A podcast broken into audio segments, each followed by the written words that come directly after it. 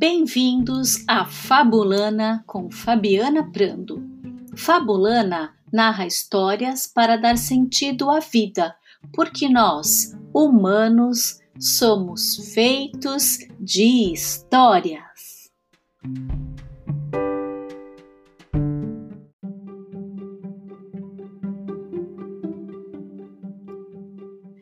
Fabulana de hoje, Fabiana Prando conta Príncipe Adil e os Leões e puxa o fio da narrativa com a convidada Patrícia Raimundo, a querida Pati Raimundo, educadora e contadora de histórias da Associação Viva e Deixe Viver.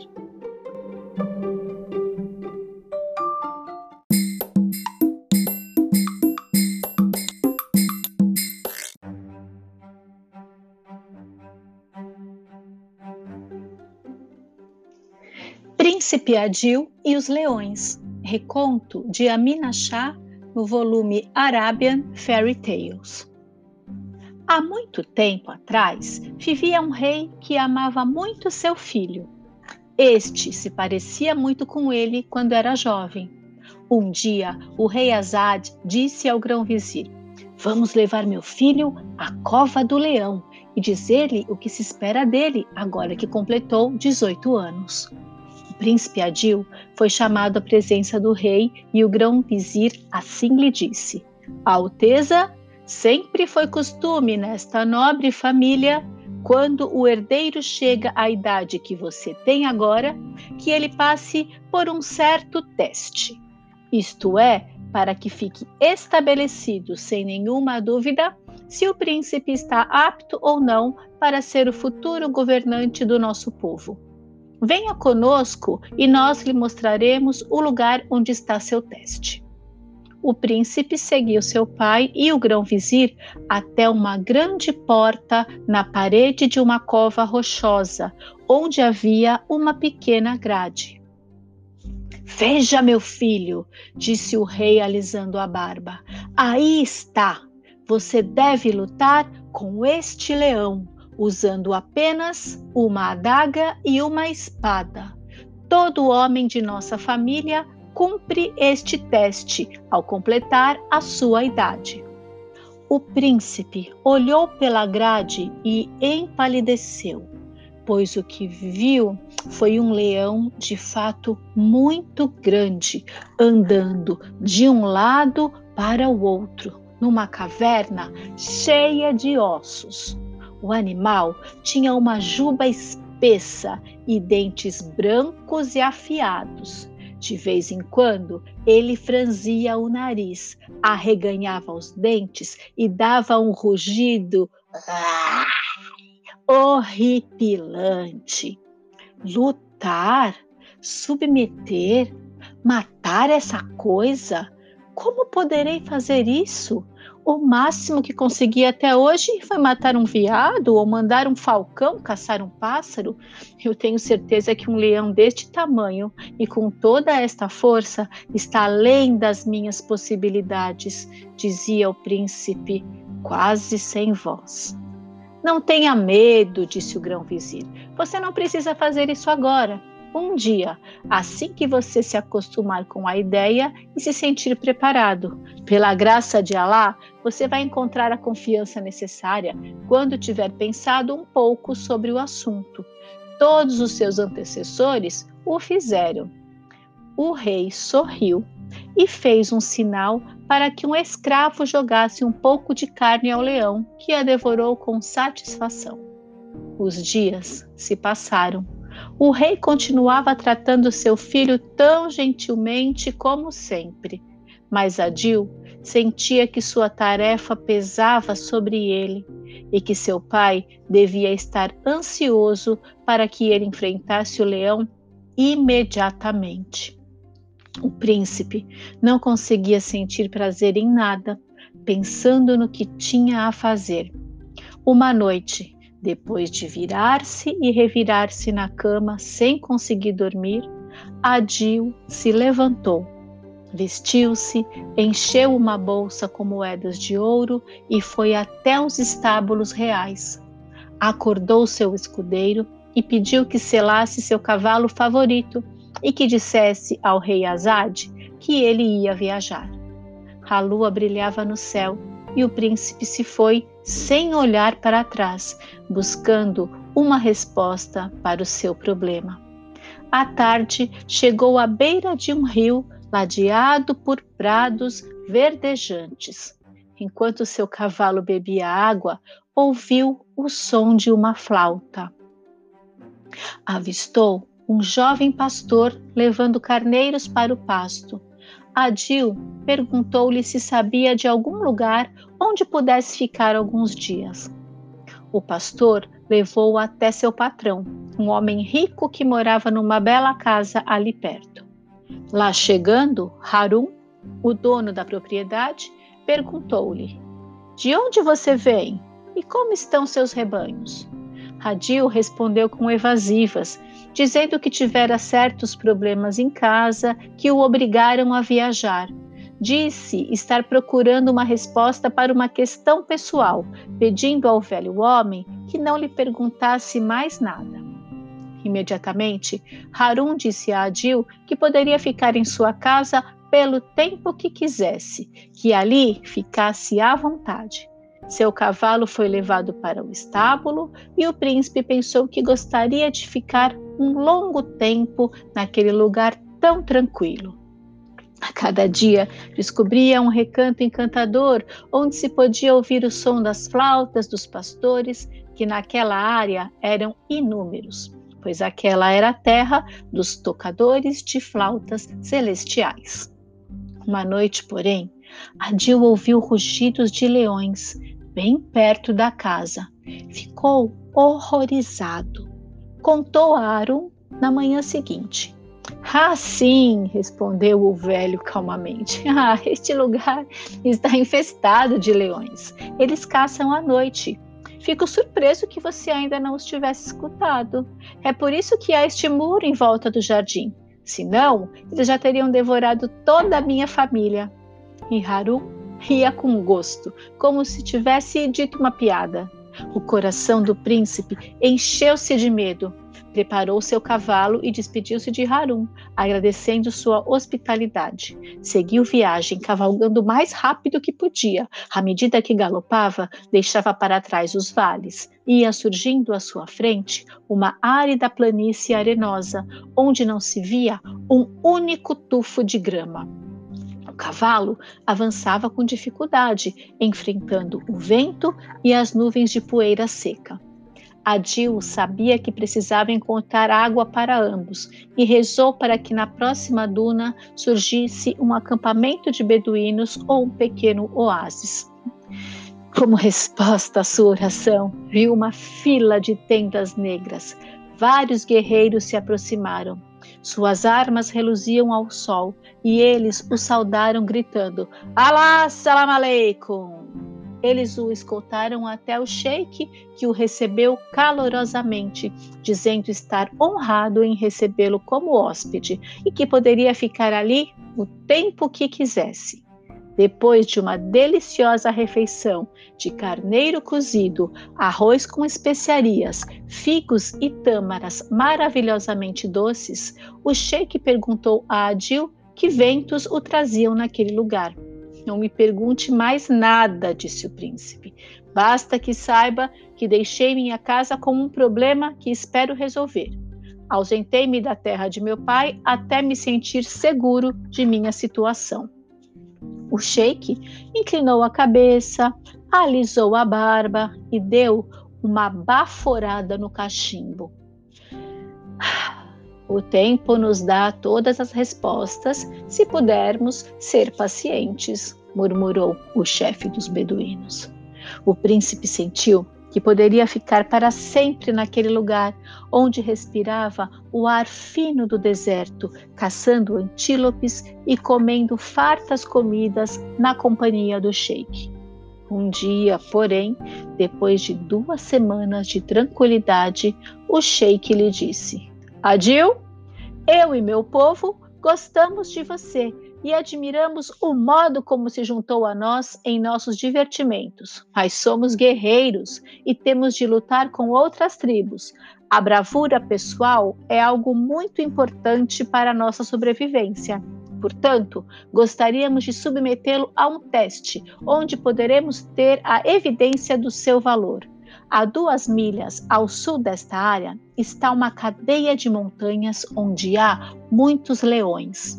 Levante cedo amanhã, depois da oração do alvorecer, pegue o melhor dos nossos cavalos, uma lança, uma espada e mate um destes animais. Arranque sua pele e traga-a para nós. Assim, sua valentia será demonstrada. O rosto de Adil tornou-se branco como cera.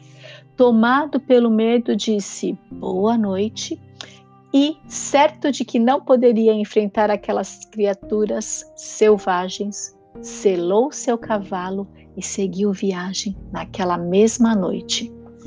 Deus, pensou o príncipe Adil, Parece que encontro leões por todo lugar onde vou. Não posso entender, afinal, eu saí de casa justamente para evitá-los. Viajou muito tempo pela noite estrelada. Pela manhã, chegou a uma bela região onde flores selvagens cresciam nas montanhas. Ao longe, avistou um magnífico palácio, o mais belo que já vira. Era feito de uma pedra rosada com colunas de lápis lazuli e balcões de madeira esculpida e pintada de várias cores.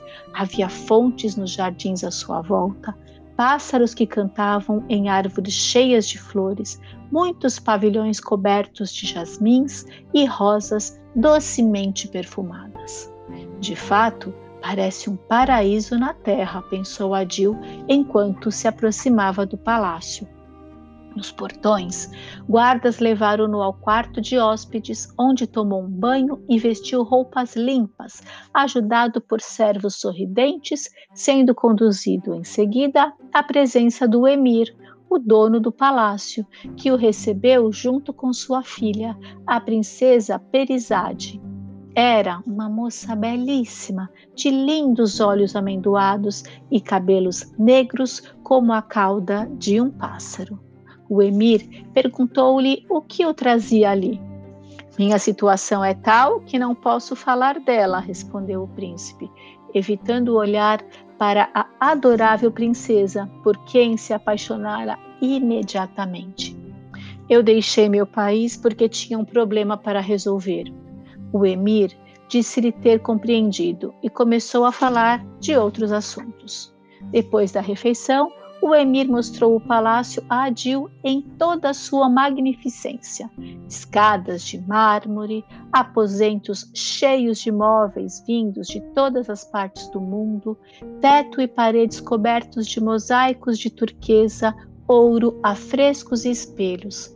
As janelas eram de vidro transparente, pintado em cores delicadas. Os tapetes, macios como seda, tão bem tecidos e mostrando paisagens tão harmoniosas que pareciam não ter sido feitos por mãos humanas. Finalmente, o emir levou o príncipe até seu quarto para que descansasse, dizendo que ficasse em sua residência o quanto desejasse. Sozinho, olhando todo aquele esplendor à sua volta, Adil pensou que ali poderia ficar o resto de sua vida. Muitos dias se passaram. Perizade encantava-se em mostrar ao príncipe os jardins, em várias horas diferentes. Uma tarde, ele a ouvia cantar e tocar alaúde com extrema graça e perfeição. Foi então que escutou um som que o arrepiou dos pés à cabeça. Pare! gritou ele. Que som foi este? Não ouvi nada, respondeu ela, um pouco aborrecida com a interrupção, e continuou a tocar. Foi ali, perto daqueles arbustos, parecia o rugido de um leão. Ela sorriu e disse: Ah, é apenas Rostum, o nosso guardião, como o chamamos. É o animal de estimação de toda a corte. A esta hora, ele vigia os nossos jardins. Eu o conheço desde que era um filhotinho e à noite ele dorme à porta do meu quarto. No jantar, completamente cheio de medo, o príncipe quase não tocou na comida. Quando subiu as escadas, acompanhado pelo emir, teve vontade de sair correndo ao ver o enorme leão parado à porta de seu quarto. Veja que honra, disse o emir. O bom Rustum está esperando levá-lo para a cama. Ele não faz isso com muita gente, não. Apenas se aborrece ao perceber que alguém tem medo dele, mas de fato é extremamente manso. Eu tenho medo dele, sussurrou o príncipe. Realmente tenho muito medo. O emir não pareceu escutá-lo e se despediu, deixando Adil com o leão. O príncipe abriu a porta o mais rápido que pôde e fechou-a atrás de si. Não conseguiu dormir a noite inteira. Ao se levantar de manhã, pensou que seria melhor voltar para casa. Havia tantos leões no seu caminho que seria melhor lutar com o leão na cova e acabar logo com isso, ao invés de fugir a vida toda. Foi até o emir e lhe disse: Peço permissão para partir e enfrentar meu próprio problema à minha maneira, ou então nunca estarei em paz comigo mesmo. Sou um covarde e quero deixar de sê-lo em honra do meu pai. Sou o filho do rei Azad e fugi do dever que todos os homens de minha família devem realizar. Estou envergonhado e sei que nunca poderei pedir a mão de Perizade em casamento enquanto não encarar meu destino e lutar com o leão naquela cova. Muito bem falado, meu filho, disse o emir. Desde o primeiro momento eu soube quem você era, pois é muito parecido com seu pai quando jovem. Sempre respeitei e admirei os rei Azad. Vá, lute com o leão e eu lhe darei minha filha em casamento. O príncipe subiu em seu cavalo e galopou até o acampamento dos beduínos, onde se apresentou ao seu chefe, o sheik, que o saudou. Bem-vindo, príncipe Adil. Sempre soube que você era filho do rei Azad, pela enorme semelhança que tem com seu pai. Eu o conheci quando ambos tínhamos a sua idade. Adil contou-lhe sobre sua intenção de voltar para casa. O sheik se agradou muito com a decisão. Depois de descansar aquela noite no acampamento, Adil seguiu viagem. No caminho, percebeu o quanto sentia saudade da sua casa, com leão e tudo. Mal podia esperar para dizer a seu pai que estava pronto para enfrentar aquela criatura dentro da cova. Logo chegou à terra dos tocadores de flautas celestiais. Ao entrar no pátio da casa de Harum, este o recebeu com um abraço caloroso e Adil falou: quando aqui estive pela primeira vez, era um covarde. Agora estou pronto para lutar e fazer o que meus antepassados fizeram, seja qual for o resultado. Tenho confiança em Alá, o compassivo.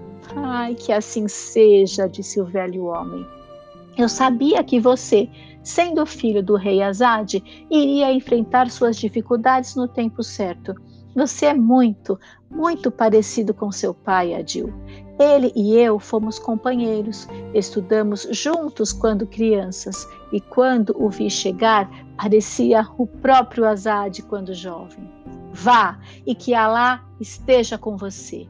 Algum tempo depois, o príncipe chegou em casa.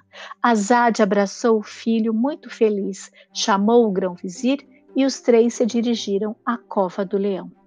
A espada e a adaga de Adil brilhavam ao sol. Um escravo abriu a enorme porta e o príncipe entrou corajosamente. O leão rugiu, levantou-se e andou na direção de Adil, abrindo a boca, exibindo a mandíbula e os dentes pontiagudos. O príncipe olhou para o animal sem medo, segurando firmemente suas armas.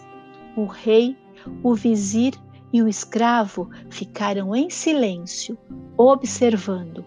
O leão deu outro rugido, mais forte que o anterior, e aproximou-se de Adil. Então, para espanto do príncipe, a fera pôs-se a esfregar sua cabeça contra seus joelhos e lambeu suas botas como um cão amestrado. O grão-vizir disse: Agora você pode ver que este leão é tão dócil como um escravo dedicado. Não faz mal a ninguém. Você passou no teste por ter entrado na cova. A prova do seu valor está completa. Agora você é digno de ser o nosso futuro rei. Alá seja louvado. O jovem mal podia acreditar no que tinha acontecido. Ao sair, o leão andou ao seu lado, até que o escravo levou-o de volta para a cova. Houve muita festa no palácio e no dia seguinte as comemorações se estenderam para cada casa da cidade. Seguindo a tradição, o rei distribuiu moedas de ouro e prata para o povo reunido sob o balcão real no grande pátio do palácio.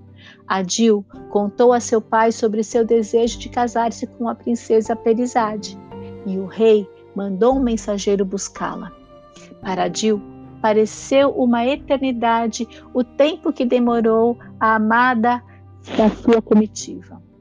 Ela chegou acompanhada de parentes e amigos, todos vestidos com as mais belas roupas de casamento. Até o fim de seus dias, ele guardou na memória a visão que teve da princesa cavalgando um cavalo árabe branco, com roupas da mais pura seda e joias de beleza inigualável. As festividades do casamento duraram sete dias e sete noites. Assim, eles foram felizes e, quando Adil tornou-se rei, fez uma inscrição com letras de ouro no chão de seu quarto e que dizia assim: Nunca fuja de um leão.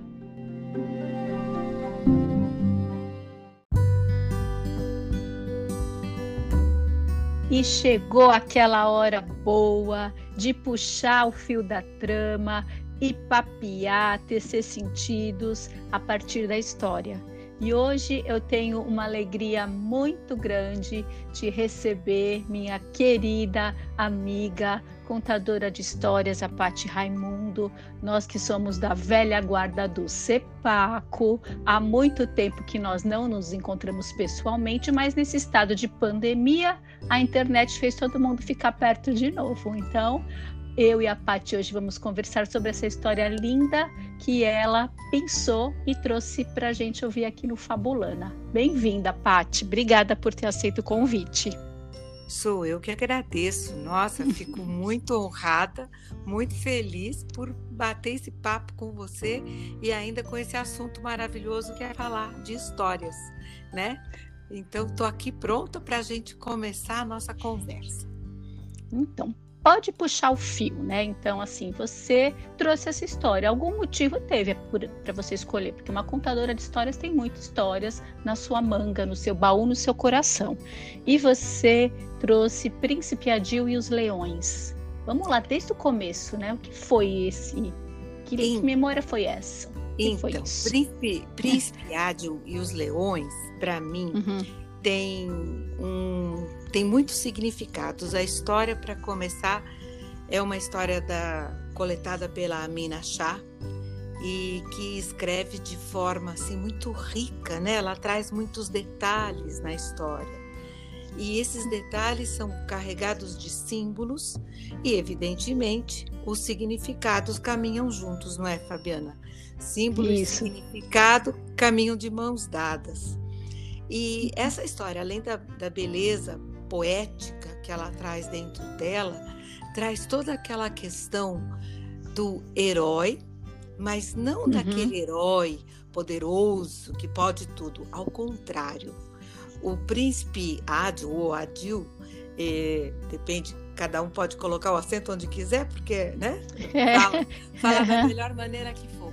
É, tá. é, ele traz assim essa coisa humana do erro, do medo, da trajetória ser difícil, de dele ter que vencer é, um desafio que para o, para o qual ele não se sente preparado. E tem a questão também da família, do pai, é. da expectativa, não é, Fabiana?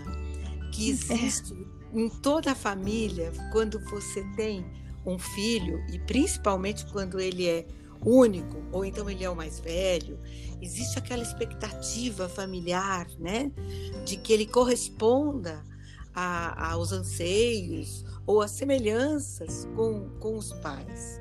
E o coitadinho do príncipe Adi ainda por cima se parece fisicamente com o pai. Então é muita expectativa. É gente esperando que ele se comporte como um rei, só que ele ainda é príncipe. Mas ele não é herói completo, ele é um herói como a gente.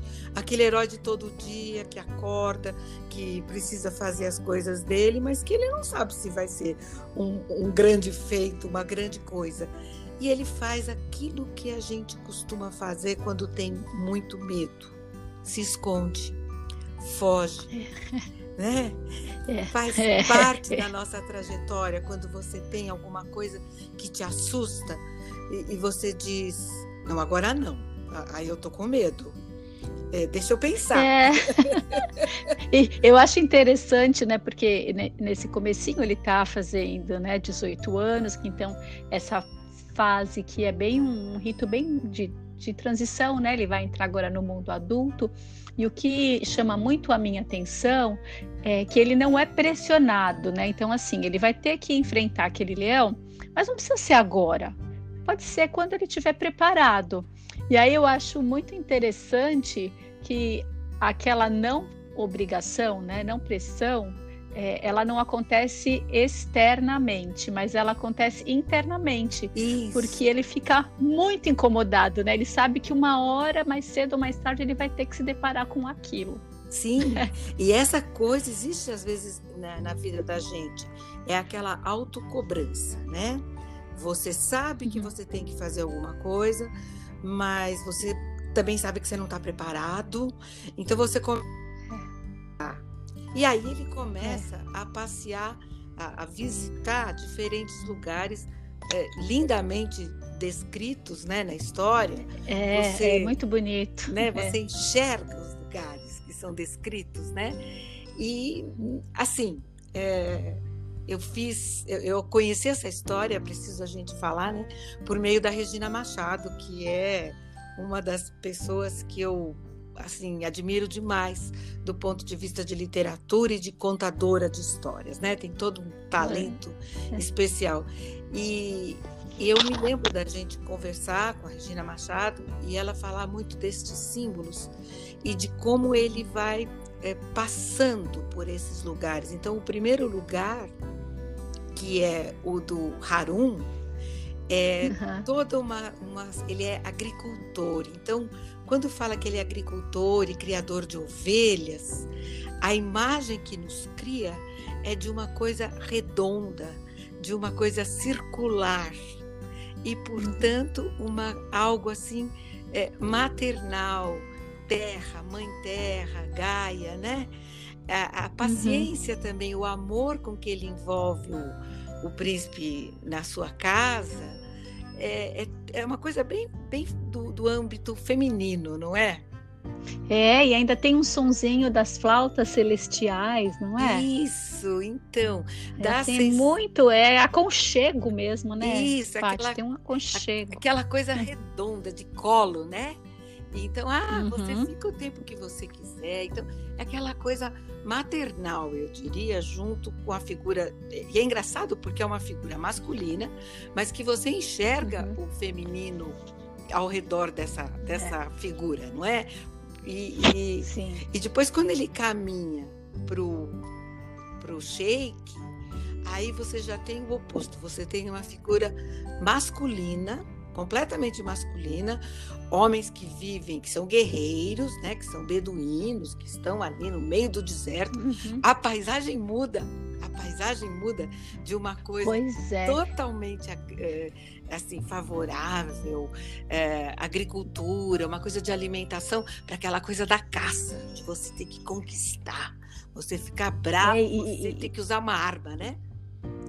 Mas é tão incrível porque que me faz é, pensar na perfeição mesmo da, das histórias. As histórias elas não são bobas nunca, nunca, né, Paty? É verdade. Porque mesmo nessa proteção toda que ele encontrou nesse plano bem maternal, né, da, da agricultura, das flautas, ele ouviu ali também o rugido dos leões, né? Nossa. Tanto que ele sai E, e, e, aí chega nesse ambiente que você diz que é bem mais masculino, mais hostil, né? Tem esse shake e ele vai para lá porque parece que esse lugar aconchegante também é, não segurou a ameaça dos leões. Né? Não, né? então, e aí é, é surpreendente é. porque a gente mesmo, enquanto está lendo a história, e até quando a gente está contando, né, Fabiana? Porque tem isso, contador de é. histórias descobre é, novas possibilidades a cada contação de história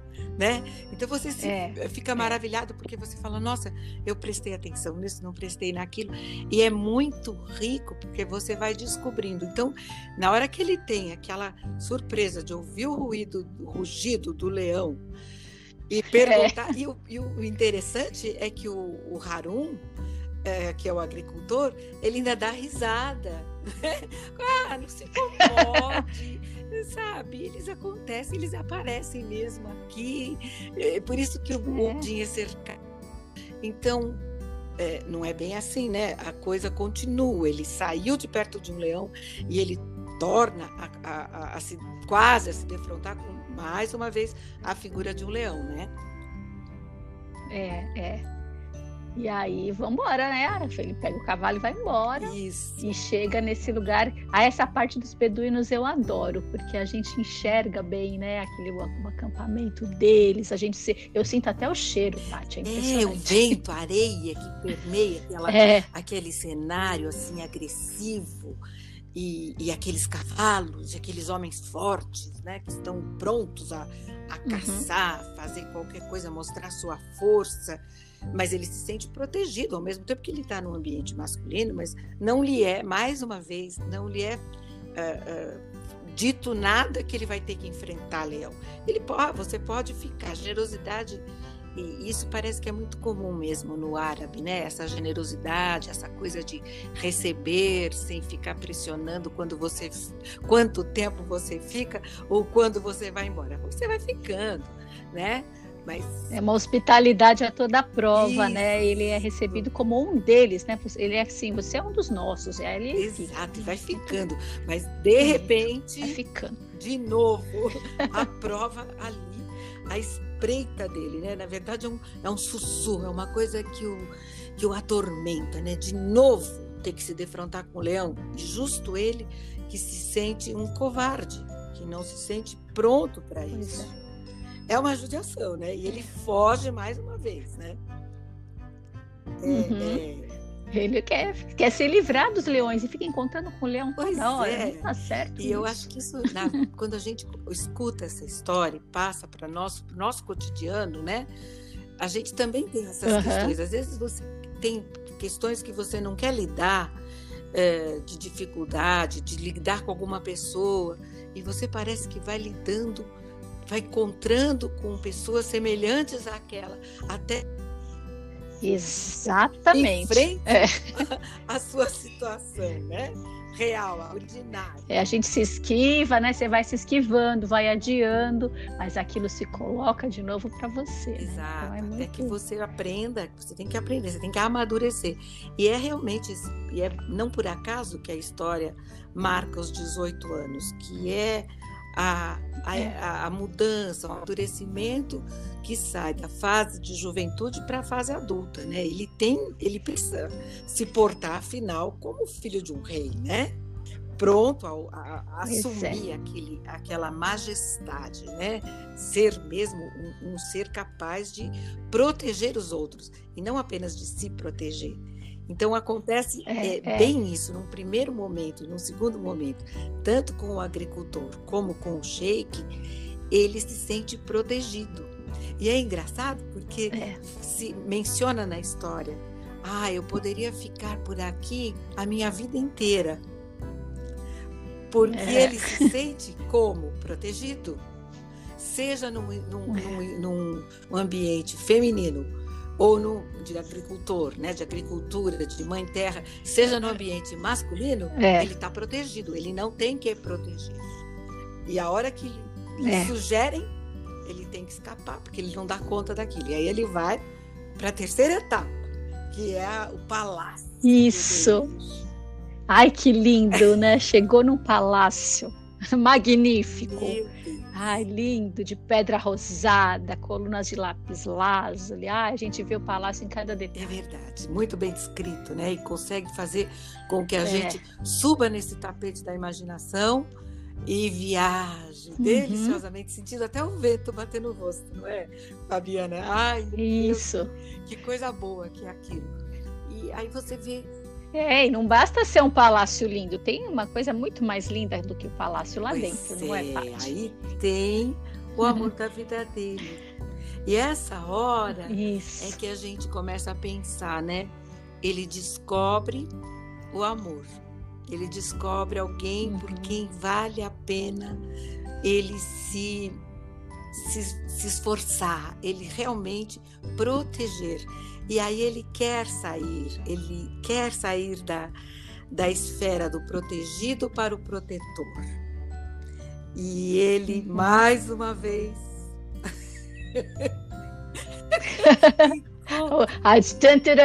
Quem vai aparecer? Ele encontra de verdade, fisicamente, presencialmente, com o leão. Meu Deus do céu, aquela hora dá um frio na barriga, né? Porque a gente acha que o leão vai matar ele, vai engolir. E o, e o, e o, o Emir é assim, ah, não, é o Rustum, é um, um leão aqui da ah. casa. Nossa. É o nosso pet, é, é o pet. pequenino, não? Meu Deus. E a uhum. gente fica com medo no lugar dele, não é verdade? A história nos faz sentir medo. É. E a gente lida também é. com essa questão da coragem. Medo e coragem, né? Os dois lados da moeda. E aí ele fica acho que aí ele se dá conta do quanto ele está sendo juvenil, não é? Do quanto ele não é, pode é, é. Eh, continuar naquela situação de ser protegido e de querer ficar num lugar para sempre e fugir do lugar de origem dele. E aí é que a história fica bonita, porque ele não só reconhece que ele precisa resolver essa questão, como ele passa a falar sobre o problema. E aí. Isso, ele fala abertamente, né? Ele isso. fala desse medo, né? E, é, e aquela história do medo, né, Fabiana? Quando a gente começa, uhum. enquanto a gente sente medo, a gente não pode nem pensar ou nem olhar para aquilo ali, né?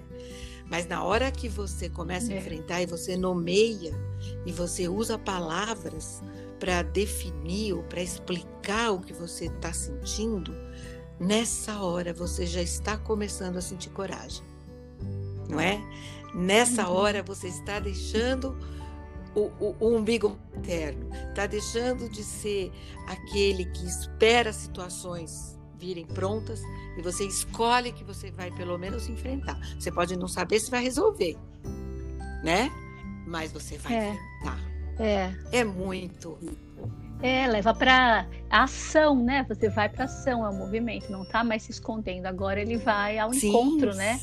É a direção oposta, né? Não vai fugir dele, mas vai Isso. agora vai na direção dele. E aí aquele caminho, exatamente, que antes era de fuga e que ele não sabia com quem ele ia encontrar, o caminho de regresso ao lar é um caminho de conhecimento, de reconhecimento, Isso. né?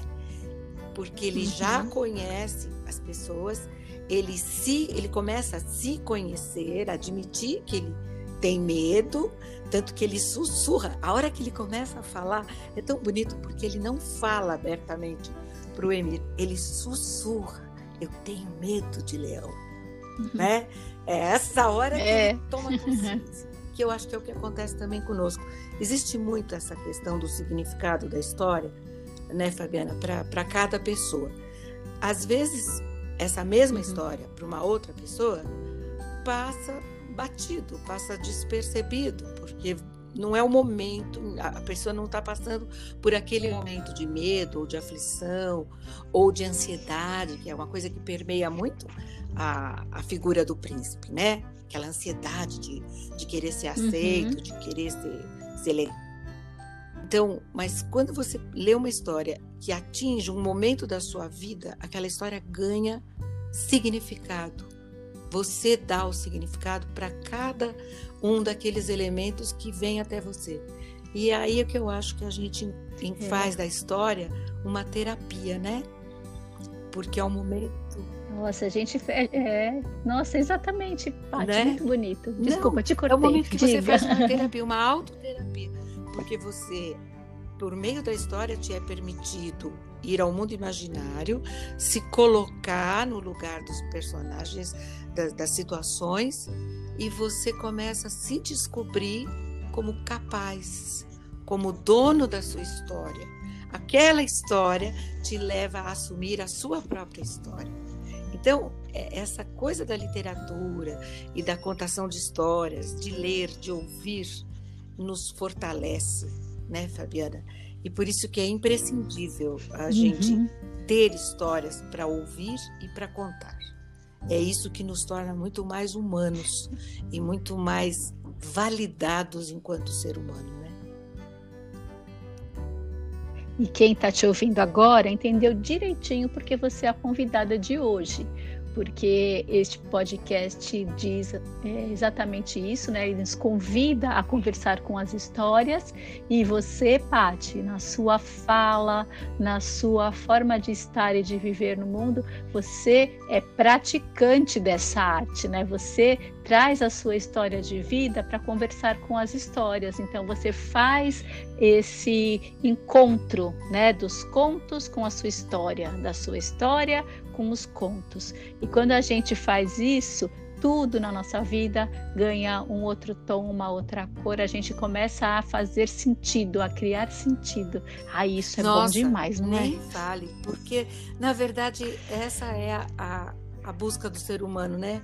É, desde que nasce até que morre. Você busca significados, você busca encontros, você busca paz, e as histórias te permitem é, exatamente uhum. isso. Do mesmo jeito que o príncipe, em nome do amor, porque na hora que ele se sente apaixonado, em nome desse amor, é que ele é capaz de se desfazer da figura de protegido, de se desfazer da figura de menor, né?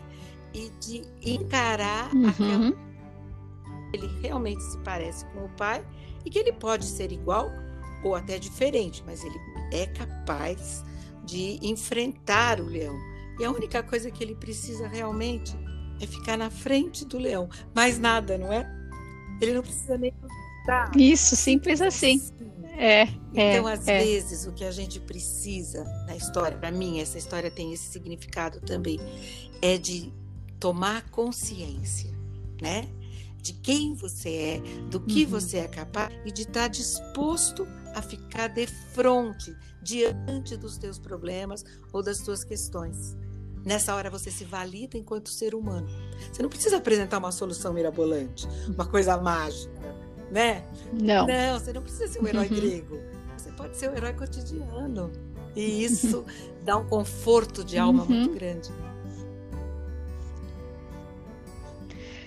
Ai, que coisa boa! Que bom que hoje você veio e que nós tivemos essa conversa. Podemos ficar aqui por horas e horas, mas o tempo, assim como o tempo da história também acaba, o tempo do podcast também chega ao fim. Mas eu, além de te agradecer, vou reiterar o convite para você voltar em uma outra oportunidade com outra claro história. Que você topo. topa? Estou aqui para isso. É uma honra muito grande. Oba! Eu é que agradeço a sua, o seu convite muito generoso. É muito especial, é muito mágico a gente poder adentrar nessa sala que é a sua sala e que eu estou aqui fazendo parte com muita alegria. Muito obrigada para você e para quem nos ouve. Isso, muito obrigada e um beijo especial para toda a família Cepaco e aos contadores da Associação Viva e Deixe Viver, que é assim a nossa escola de vida muito e obrigada. de coração. Beijo, beijo muito obrigada. Tchau, tchau. tchau.